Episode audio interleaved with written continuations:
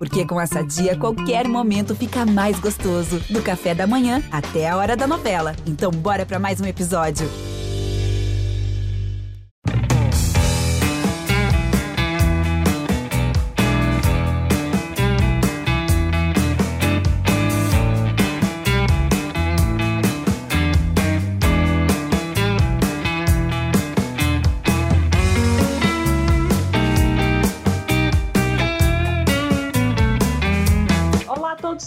Que acompanham o nosso CE na Rede, sejam muito bem-vindos. Vamos falar nesse episódio já de número 80, passa rápido. Vamos falar do primeiro Clássico Rei de 2021, é o primeiro embate entre as equipes, aquele jogo que é sempre uma grande expectativa, uma grande tensão e também uma grande emoção. Eu sou Thaís Jorge e hoje estou aqui com Lucas Catribe, repórter da TV Verdes Mares, do Globo Esporte, Beatriz Carvalho, repórter do GE. Globo no Ceará, e o Juscelino Filho, que é um cara que faz o GE. Globo no Ceará, o Bom Dia Ceará, o Globo Esporte, ou seja, faz tudo. Bom dia, boa tarde, boa noite, meus amigos. Fala, meu povo, beleza? Tudo tranquilo? Gostei do, do faz tudo aí, o polivalente, né? O jogador que, que atua nas 11. Minha Nossa Senhora, mais cansa, viu? Mas enfim, sempre um prazer estar aqui. Simbora falar desse clássico rei um bom dia, boa tarde, boa noite para todo mundo, inclusive para o convidado de honra, Lucas Cabide. Para quem não sabe, né? Dizem que é Catribe, mas é Cabide. Simbora, meu povo.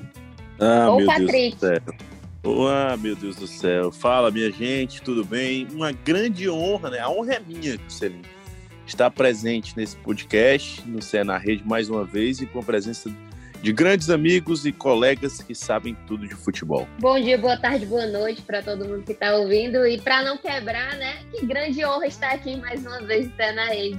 Esse, esse, retorno já em semana de Clássico Rei. É, e bora lá falar de futebol.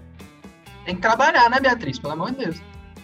Que é isso, Juscelino? Dez dias, deu nem tempo dormir, botar o sono em dia. Muita coisa aconteceu. Inclusive, é, o Ceará pode já estar estreia no Clássico Rei de John Gonçalves e Steven Mendonça. Fica sempre aquela dúvida, né? Se é Ion, John Gonzalez, enfim, está tudo contemplado aqui.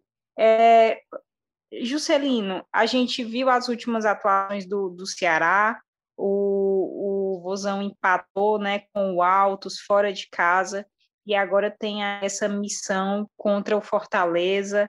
É, você acredita que esses dois jogadores é, que chegaram agora, que são grandes nomes, já vão começar de titulares ou não? Você acredita num Guto mais conservador, colocando ali o Mineiro, é, Jael, enfim, como você está pensando nesse, nesse, nessa formação aí do Ceará? É, eu acho que partindo do pressuposto que em início de temporada é muito natural, é muito normal que você experimente né? A, a várias formações, vários jogadores. Eu acho que é uma oportunidade bacana, sim. Os dois estão tão com ritmo uh, uh, de treino, claro, né? Mas uh, eu acho que, que seria uma, uma boa. De repente, até o, o, o, João Gonçalves aí, não sei como é que vão chamar ele, o Ione Gonzalez, o Johnny Gonzalez, enfim. Eu acho que seria uma boa, principalmente para ele. Para o Mendonça, eu não sei se, se começa como titular. Eu estava até acompanhando o, o, Bom Dia Ceará dessa sexta-feira e o, o, Tom Alexandrino falou em relação aos dois, né? Que para ele o Mendonça deve começar no banco e entrar no decorrer da partida. O Gonzalez não. Ele deve começar como titular. E faz sentido, faz sentido na minha cabeça. Mas assim, são os dois os dois nomes que o torcedor talvez fique com, com uma empolgação maior, né? São dois nomes que já tem uma, uma rodagem bacana e tal e, e de repente para um clássico rei pode surpreender. Mas acredito eu que vai com o Gonzalez como titular, mas é chute, velho. Não dá para a gente dar na cabeça do Guto. Começo de temporada, você vai trocar de jogador o tempo inteiro, é normal, é muito normal. E por mais que essa, esse começo de temporada do Ceará esteja oscilando um pouquinho em relação ao Fortaleza, né, que está invicto ainda o tricolor, mas o, o, o Ceará eu acho que tem como é que eu posso dizer isso sem, sem ninguém rebolar pedra na minha cabeça? Eu acho que o Ceará talvez tenha pontos que sejam um pouco mais favoráveis para ele em relação ao clássico. mas vamos, vamos falar disso no decorrer. Vai, falei mais gente aqui, que senão o torcedor vai rebolar pedra na minha cabeça. Só ia falar que, que eu acho que não é motivo para jogar pedra, porque é, a gente viu as últimas atuações e tem também a questão da continuidade. Mas acho que o Ceará, se apostar nos dois jogadores titulares, deve mudar bastante, principalmente ali no ataque, né? Porque é, seria estreia, seria. Tem toda essa questão. E também a gente não viu ainda como eles vão se encaixar, né? O Vini ali pelo meio, enfim. Eu acho que, que pode ser um teste que talvez o Guto não queira bancar agora, nesse momento. E ainda tem o Vina, né? Ninguém sabe se estreia ou não. Eu penso um pouquinho diferente do Juscelino. Desculpa, Juscelino, tá? Eu acho, acho, é achismo, que o Mendonça vai ser titular, o Speed Mendonça vai ser titular, e o Johnny Gonzalez vai ficar no banco. Por quê? fui olhar as últimas partidas, né? A última partida do Mendonça foi no dia 20 de fevereiro, no jogo Amiens 0, Sochô 1. E a última partida do Gonzalez foi em novembro do ano passado. Já tem um tempo, né? No jogo Vancouver Whitecaps e LA Galaxy. Ou seja, já tem muito tempo que o Johnny Gonzalez não joga. E ele falou, inclusive, isso na coletiva de apresentação. Ele disse que não estava com o ritmo ideal, já poderia entrar em campo, mas que não estava em perfeitas condições, já que não jogava há muito tempo. Tudo bem que ele passou um bom período treinando, mas já tem um certo tempo que ele não joga. O certo é que eu acho que um dos dois, pelo menos, vai ser titular. Por quê? Ano passado, o Ceará, na temporada passada, o Ceará tinha o Lima e o Léo Chu como titulares. Esses dois jogadores, eles não iniciaram a temporada treinando com o grupo, né? O Lima que é assunto para daqui a pouco, foi contratado, mas o Léo Chu saiu. Quem vinha muito bem nesses primeiros jogos? O Jacaré. O Jacaré acabou se machucando. O Saulo Mineiro já fez a função de lado de campo? Já. Mas ele não fez tantas vezes, não está tão acostumado. Ele está mais acostumado a entrar ali mais no meio, com um falso 9, já no segundo tempo, para ser aquele cara de definição. Então, acho assim, acho que um dos dois vai ser utilizado como titular e o resto da equipe, a espinha dorsal é a mesma, do ano passado, da temporada passada, que foi muito bem. Acho que o Vina vai ser titular, tem Bruno Pacheco na lateral esquerda, deverá jogar com o Eduardo na lateral direita, Luiz Otávio, Richard, Fabinho no meio, com Charles, Fernando Sobral presente. Então, é, ou, na verdade, Fernando Sobral, pode ser até que o Fernando Sobral jogue pela ponta e jogue o Mendonça no outra ponta, né?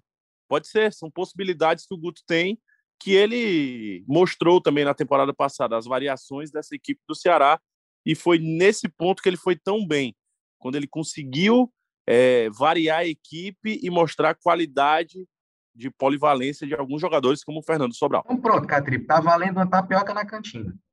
Fechou? Valendo, fechado. Bom, Vamos usar essa aposta. No ano passado foram sete clássicos, três vitórias para cada lado e um empate, o que mostra o total equilíbrio, né? É, mas, na minha opinião, eu acho que o Guto larga em vantagem nesse clássico rei por já ter, por já estar trabalhando há muito, há muito tempo com esse grupo que ele conhece como ninguém, né? O Guto que completou um ano no Ceará, vejo o anúncio essa semana, é, publicamos, inclusive, uma matéria especial é, para vocês. O que é que mais marca essa trajetória do Guto no Ceará até aqui? Se vocês pudessem, e essa pergunta vale para vocês três, assim, se vocês pudessem é, pensar aí no que é de mais marcante nessa trajetória do, do Guto Ferreira. É o carisma, é a competência, é, título invicto do Nordestão, Copa Sul-Americana, o que é, que é mais importante para vocês? É o Gutinho. Além do Gutinho, quem é que sempre pede o Gutinho? É você, Juscelino? Que pede aqui no, no, no podcast? Enfim, foi, eu além... uma vez, mas não foi atendido. Além do Gutinho, eu acho que, que essa campanha vitoriosa do Ceará, né? Foi uma mudança muito grande de uma temporada para outra em 2000. Eu, tô, eu, sempre fico confusa com os anos, né? Porque a gente entrou no ano, tendo outro, mas enfim. De 2019, a gente viu aquela campanha na Série A, lutando para não ser rebaixado, ali esperando até a última rodada e, e sempre naquele sufoco, né? Felizmente, a gente até fala muito isso. Felizmente, o Cruzeiro para cair no lugar do Ceará. E em 2020, uma mudança muito grande. Começou ganhando já o título da Copa do Nordeste de forma invicta, sendo que o Guto chegou no período da pandemia, isso é muito importante destacar, bem no início, né? Ele está completando um ano agora, é bem no início, na época que, que não podia ter mais treino presencial, os protocolos estavam sendo feitos, enfim. E o Guto não teve aquele contato com os jogadores no primeiro momento, acho que foi pouco mais de dois meses, sem treinar presencialmente, eram mais conversas online, e enfim, é, foi toda uma adaptação. E aí, quando foi para a bola rolar de verdade e fazer esse teste, já saiu vitorioso. Eu acho que esse, esse start foi muito importante para dar confiança para o time e para o Guto, e enfim, para os atletas, para todo mundo, para a sequência, né, para a continuidade. E é aquele trabalho que deu certo também por conta da gestão do grupo, né? O Guto, a gente falou disso bastante nos outros episódios, ele soube dosar ali quando deveria usar tais peças, quando deveria usar outras, quando devia deixar a galera treinando e levar outros, colocar no aspirantes, enfim. E dessa forma ele foi conseguindo extrair o melhor de cada um, né? Eu acho que isso é um ponto muito relevante. É tanto que a gente viu é, nomes crescerem, como do, do próprio Lima, que acabou sendo é, contratado agora. Teve o Léo Chu também, e, claro, brilhou a estrela do Vina para ajudar também essa temporada a ser tão, tão importante, tão vitoriosa. Então, acho que esse trabalho do Guto, que vale destacar, essa, essa boa relação também com, com o time. E, infelizmente, Ceará não teve, o Guto não teve ainda um jogo com torcida, né? Não teve um clássico com torcida.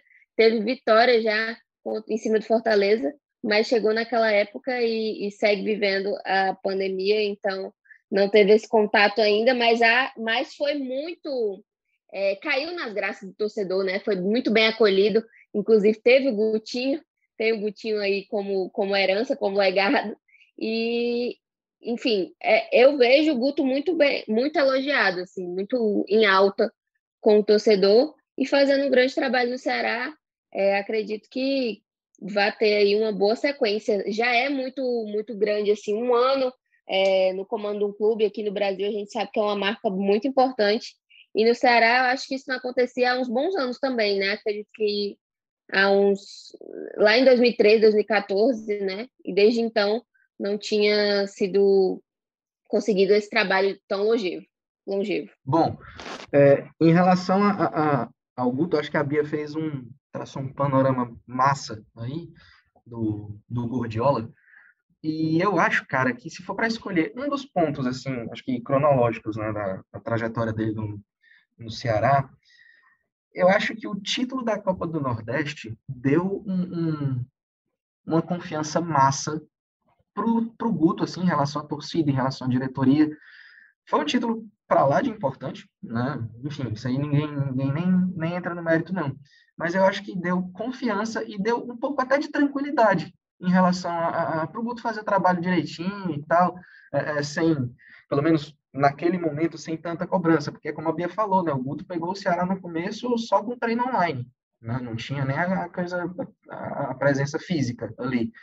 E eu acho que o título do, da Copa do Nordeste foi um ponto importantíssimo na trajetória dele, que deu tanto a questão da confiança de diretoria, de elenco, de, de para o trabalho ser feito mesmo, né? E, e, mais de tranquilidade em relação à, à, sequência toda da temporada. Um ponto, né? Foram, foram vários pontos uh, uh, interessantes, foram vários pontos de, de, de clímax na, na trajetória do Guto. E sem falar do carisma, né, do rapaz, porque assim, a gente fala muito, agora sim, a gente fala muito do carisma do, do, do Guto, que de fato é, é puro carisma, né? Guto Ferreira, principalmente quando ganha, porque quando perde, nas entrevistas coletivas, o Guto ele já fecha um pouco mais a cara. Mas tudo bem, continua carismático, eu continuo olhando para ele às vezes e pensando assim, ah, se eu tivesse um Gutinho. Tinha que ficar o um apelo no final, né? Eu, eu concordo. do jeito que eu tô. eu concordo demais com o Juscelino. Acho que a Copa do Nordeste foi fundamental para a sequência, né? Agora, Juscelino, estou concordando com você. É, eu concordo demais em relação à Copa do Nordeste, porque além da confiança para o restante da temporada, né? É, o Ceará já havia um pouco abalado com a saída do Enderson, fato, porque o time já tinha iniciado um trabalho. Né, na época que o Enderson assumiu, ele conseguiu um encaixe da equipe. A gente lembra que o último jogo do Ceará, os últimos dois jogos antes da pandemia, o Ceará conseguiu uma vitória diante do Vitória, onde o time fez um belo jogo, poderia ter vencido por 3, 4, foi 1 a 0 gol do Rafael Sobis, e na sequência acabou virando a partida contra o esporte pela Copa do Nordeste. O trabalho estava encaixado. Quando o Enderson decidiu sair para o Cruzeiro, e aí o torcedor ficou magoado, ficou chateado, e o Guto, nesse trabalho tão adverso, nessa, nesse primeiro momento, é, conseguiu dar uma cara à equipe, conseguiu que os atletas alvinegros passassem a entender o seu modo de jogar, e eu acho que também tem um detalhe que foi fundamental. As peças que ele apostou, é, essas peças deram certo, né?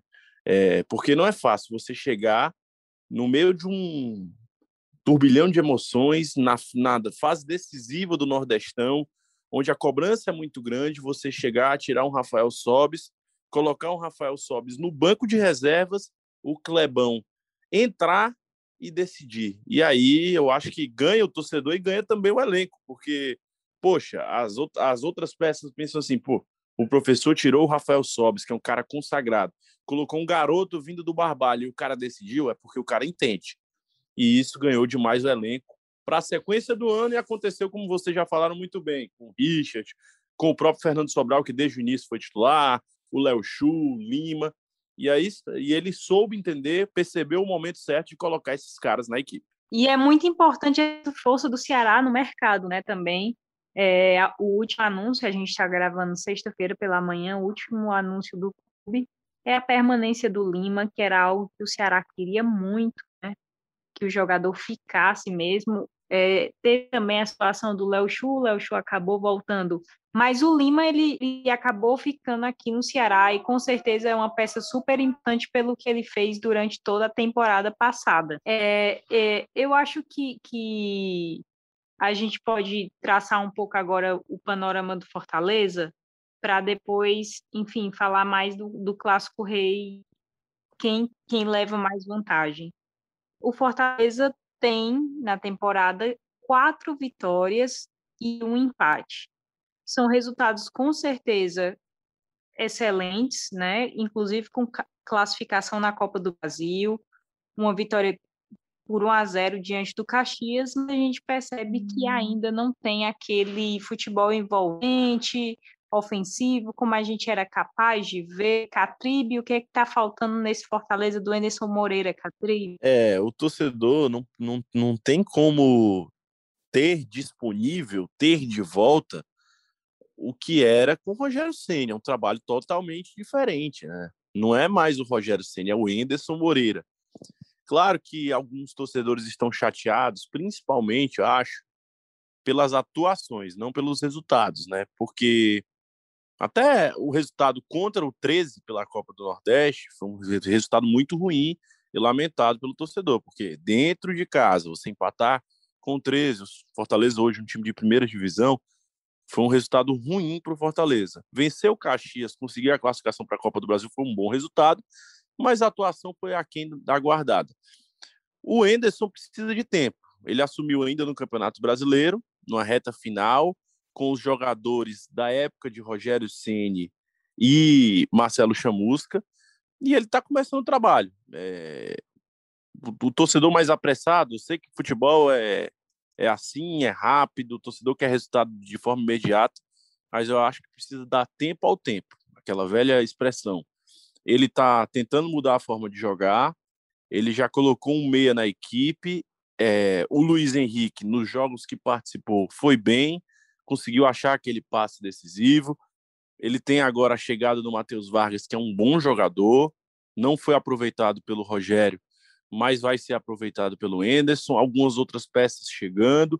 É uma remontagem de elenco, né? Claro que o torcedor quer a contratação, por exemplo, de zagueiro. Acho que o Fortaleza precisa trazer um zagueiro realmente para ser titular, vestir a camisa, fazer uma formar uma dupla diária, por exemplo, no, dupla de zaga com o Quinteiro, é, e ser uma dupla realmente segura, que passe confiança, mas, claro, que ainda é o início do trabalho do Enderson. É natural que tenha deslizes no meio do caminho. E aí é onde passa é, esse jogo de sábado, né? Esse jogo do Clássico Rei contra o Ceará. É, você conseguir uma vitória num Clássico Rei já dá uma moral diferente. E aí o Enderson tem essa missão nesse primeiro Clássico Rei de 2021 para tentar, na sequência, alavancar o seu trabalho e ganhar confiança, sobretudo do torcedor que está um pouco chateado. Até porque, mesmo se jogar feio como tem jogado, né, assim, não, não agradado aos olhos do torcedor, até porque mesmo se jogar feio, horrível contra o Ceará e ganhar, o torcedor vai ficar feliz pra caramba. E aí, meu amigo, a cobrança vai diminuir muito em relação ao que está sendo feito hoje. Concordo com o Catribe, cara, é início de trabalho. Não foi o Enderson que, que montou aquele time da reta final, não foi o Enderson. O Enderson está montando agora o elenco do jeito que ele quer, mas já com as peças que tem. Tem gente entrando, gente saindo e tudo mais. Mas, cara, é, é, é, normal, é início de temporada, você vai jogar feio, não teve pré-temporada. A pré-temporada está sendo o início da temporada.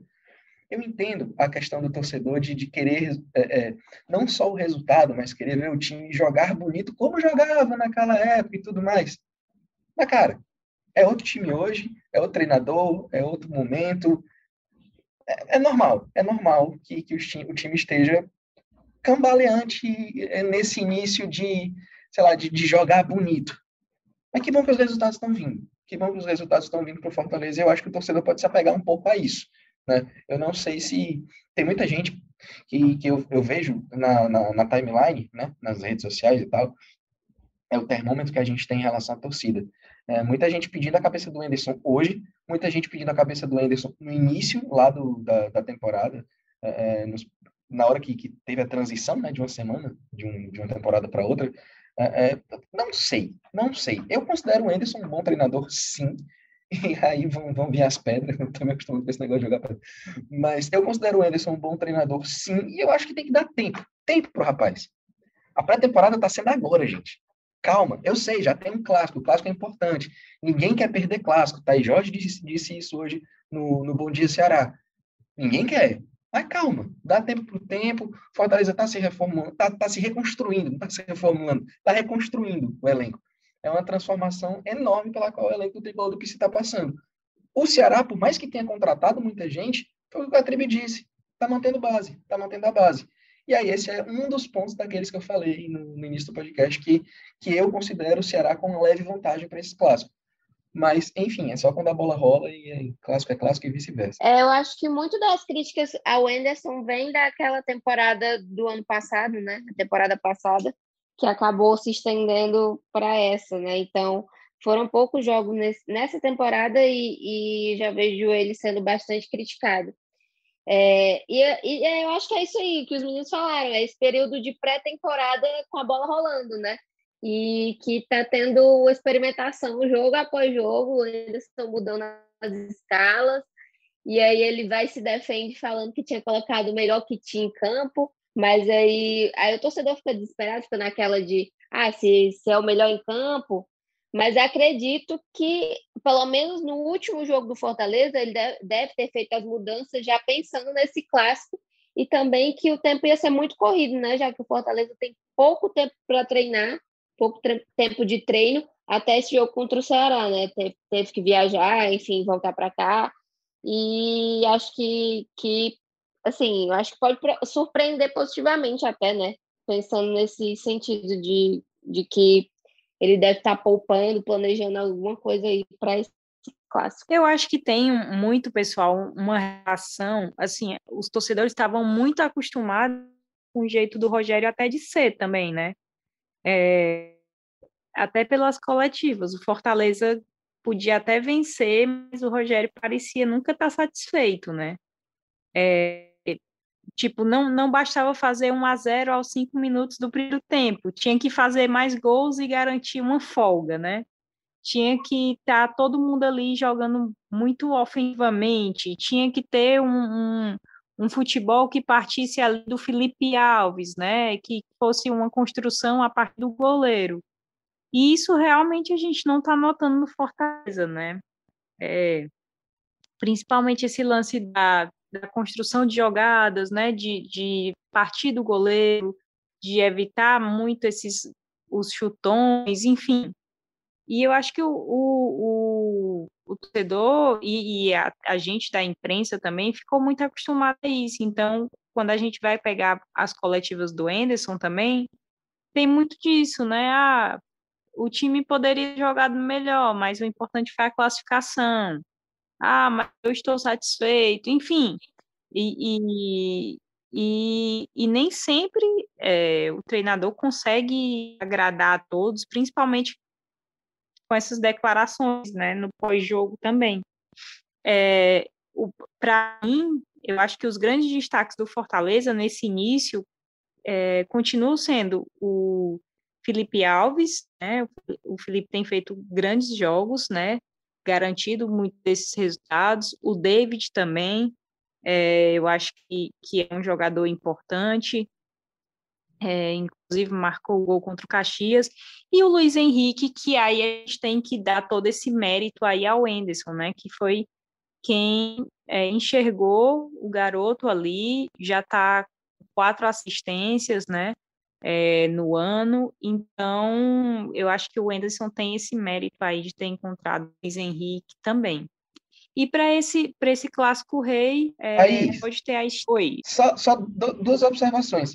Quando tu falou que ah. o, o Anderson diz, né, que na coletiva, tipo, ah, o time pode até não jogar bem, mas o importante é a classificação. Ele não está errado.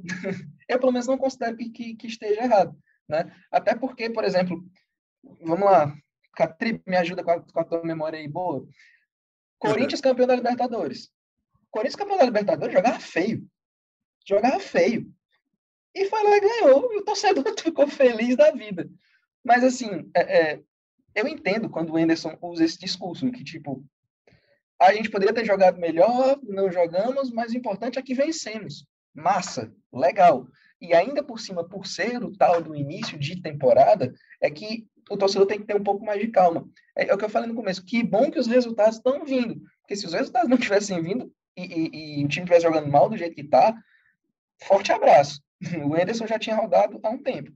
E outra, é, é, tu estava falando, Thaís, da questão do, do, a gente, torcedor ter se acostumado e tal. Eu não lembro com quem eu estava conversando isso. Isso, acho que era com o Caio, com o Caio Ricardi.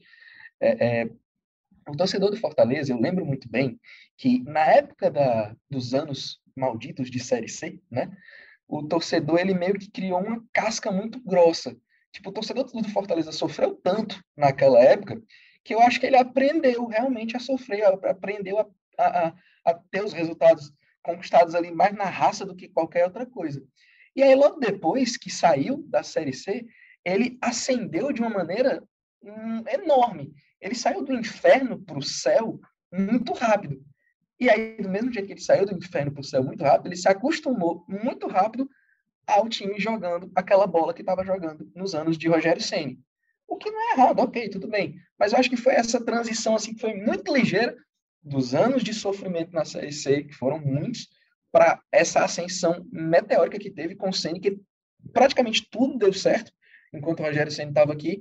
Aí o torcedor olha para o time ganhando, mas jogando mal e fala assim: Poxa, Anderson, pelo amor de Deus, me ajude a te ajudar, né, amigo? Enfim, era só essa pontuação. Muito obrigado. É exatamente isso. O torcedor se acostumou com outro padrão, né? Até mesmo de comportamento do time, é, a formação tática, enfim, muito diferente. Sem falar que novas caras estão chegando aí, nova diretoria, inclusive, a gente tem que ressaltar isso, né? Mudanças na, na diretoria, em alguns setores da diretoria, então é, é, é aquela coisa, Fortaleza está como você disse, fazendo a pré-temporada ali durante a temporada, assim como os outros times também.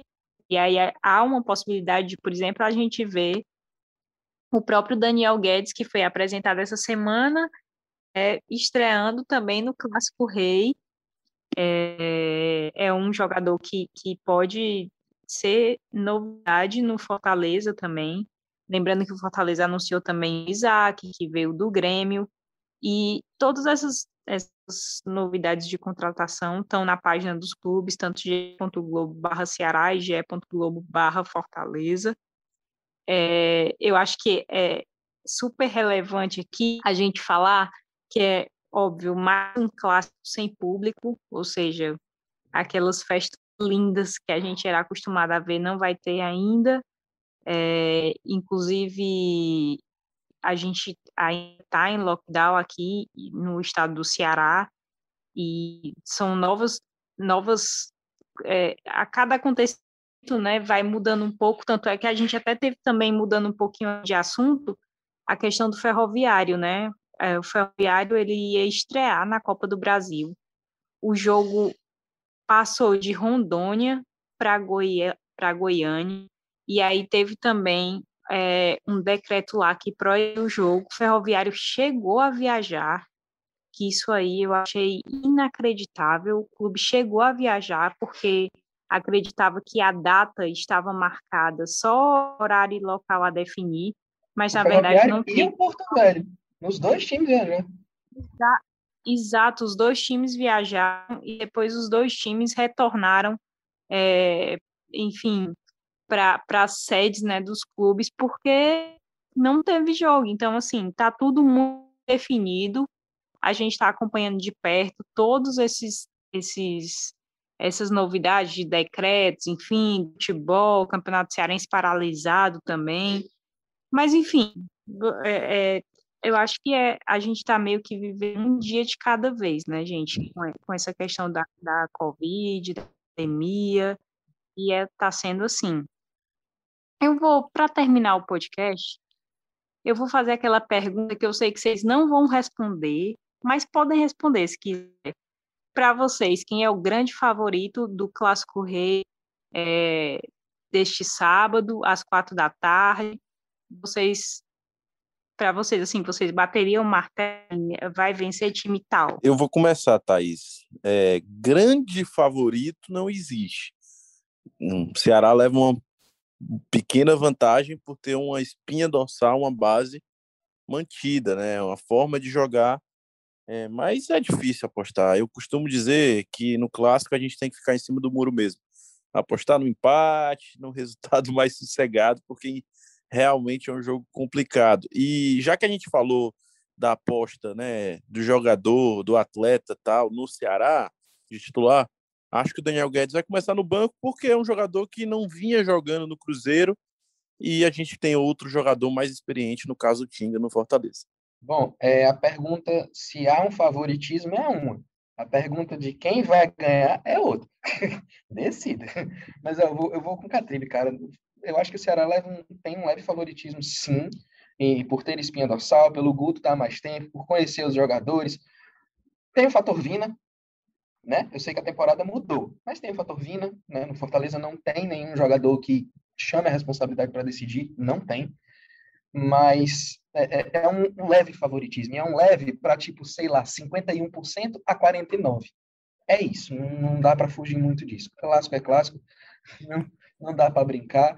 E, e em relação a quem ganha, eu não sei não. Não sei a menor ideia. Quem ganha sou é eu, aquela... semana. É aquela, aquele, aquilo que eu te falei uma vez, né? Quem tá no futuro é quem sabe, né? Você viu quem vai ganhar. É aquela vez que a Beatriz foi grossa pra caramba comigo. Eu não fui grossa, eu tava brincando. Mas sim, eu vou, eu vou lá dos meninos também. Eu acredito que o Ceará tem esse favoritismo, a gente é, é notório, é, mas que clássico é clássico, tá tudo em aberto, e já, já houve momentos né, em que, que existia um grande favorito e que aconteceu o contrário, né? Então a gente pode esperar de tudo, mas acho que o Ceará é favorito sim. Tem uma coisa é, é, no, no GE. Globo que eu acho maravilhosa, que é o Você Escala. Eu tô com ele aqui aberto agora, são 9h20 de uma sexta-feira, dia 19. Cara, Tá muito legal ver os times. Sério, sério, pessoal. Vocês que estão ouvindo, vão lá no, no Você Escala, cheguem junto, votem. Porque, tipo, no Ceará, o Vina não é o mais votado para jogar. Isso é impressionante. Eu digo quem é? Eu dou spoiler? Diz as iniciais. Luiz Otávio. Diz a posição. Luiz Otávio. E no Fortaleza, naturalmente, o mais votado é o Felipe Alves, né? Mas a galera tá realmente Sim. querendo ver o Robson em campo. E isso é massa. É, é legal você ter esse termômetro, assim, do torcedor. E aí, Catribe? Segundo o, você escala do torcedor do Ceará, o, o Gonzalez e o Mendonça vão começar jogando. Né? É, eu tô vendo aqui, e o Jael também titular, e o Gabriel Dias. O Gabriel Dias, para mim, na direita, é uma surpresa. É? Acho que muito mais para o torcedor não estar tá confiando tanto no Eduardo do que ter essa confiança, já que o Gabriel Dias ele fez um bom trabalho no início no Fortaleza, mas também não foi aquele jogador unanimidade, né? Não foi aquele cara que, poxa, grande lateral direito. Até porque ele é um volante que foi improvisado e foi ganhando seu espaço. O torcedor tá empolgado, né? Tá querendo ver todo mundo estreando, todo mundo jogando, animado. Eu amo, eu amo essa, essa, essa, esse você escala, que é justamente o que o Juscelino falou, né? É o grande termômetro, assim, é você escala que a gente percebe o que, é, que a torcida está querendo, né? E é muito massa. Eu achei muito interessante o Gabriel Dias de titular, esse ataque aí que foi formado pelos torcedores do, do Ceará também. E acho super justificável, né, o torcedor do Fortaleza querer que o Robson esteja aí de titular, até porque já marcou dois gols, então é, assim vai ganhando a confiança da torcida, né? E Thaís. acho que o Wellington Paulista. Oi? Desculpa, e o Daniel Guedes está titular aqui no, no Você Escala do Fortaleza. Pois é, também teve isso, né? Daniel Guedes de titular também. E, e acho que é, sobre é, o, o Robson, né? Tá ganhando a confiança, até porque eu achei as atuações de, de Wellington Paulista e Igor Torres muito abaixo também é, contra o Caxias. Então, é a possibilidade também de mudança. Lembrando também que outros, outras peças, né, que eram, por exemplo, o Felipe ali, o volante, né, o Juninho, é, o Ronald, hoje está tudo muito em aberto, né? Então, tem Matheus Jussa, tem Ederson, então fica aqueles que eram tipo titulares em contestes, né? Felipe e Juninho, e aqueles titulares em contestes acabam vendo outros jogadores também ali sendo testados pelo Anderson e ganhando a confiança dele, né? É algo completamente novo e a gente vai acompanhando aí as evoluções das escalações, até porque o Anderson gosta muito de repetir escalação, não, né? Se vocês forem olhar, a gente até vai lançar hoje um material especial dá para a gente é, observar bem as mudanças que ele tem feito. E aí eu queria é, finalizar esse podcast, né? se vocês tiverem é, alguma, alguma, quiserem falar do que vocês estão fazendo, tanto lá no Bom Dia como lá no Globo Esporte, o que, que vai ter, a Ia no GE. Globo. Esse é o momento, o momento de se despedir e agradecer a vocês por tudo. E mais uma vez, valeu pelo convite. Espero que vocês vão jogar, vocês estarem de folga acompanhando. Mas na segunda-feira estamos aqui de novo para contar essa história no Bom Dia Ceará. E aí, claro, a gente começa no Bom Dia e se estende aí durante toda a programação, né, tanto de site quanto de TV, quanto de rádio, é sempre um prazer estar aqui com vocês, pessoal. Um cheiro. Lá no ge.globo, a Thaís já vendeu peixe, mas sempre tem atualização de Ceará e Fortaleza, todas as novidades, também muita análise e muita coisa bacana esse podcast e outros episódios também para vocês ouvirem. É isso. Sempre um prazer estar aqui, né? Feliz de estar de volta. E é isso, um beijo. E estarei nesse sábado, né? Neste sábado na Arena Castelão, acompanhando o jogo na segunda-feira a gente traz toda a repercussão dentro do Globo Esporte. Afinal, é o nosso maior produto, o nosso principal jogo. É demais acompanhar um clássico rei, né? E só mais um detalhe: é o, vai ser o sétimo clássico rei seguido sem torcida, infelizmente. Estamos morrendo de saudade de estar lá no Castelão, de ver a torcida no Castelão. Enquanto isso, a gente vai aqui conversando com os torcedores, também nesse podcast. É, queria agradecer a todo mundo que escutou e também agradecer ao Bruno, Bruno para mim, que está na edição. E esse podcast tem a coordenação de Rafael Barros e a gerência de André Amaral. Muito obrigada a todos e bom jogo. Até mais.